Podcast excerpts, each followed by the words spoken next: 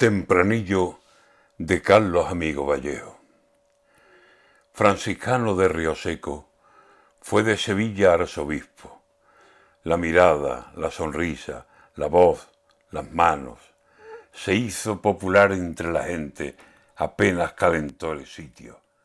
Tenía algo Fray Carlos que lo vestía de distinto.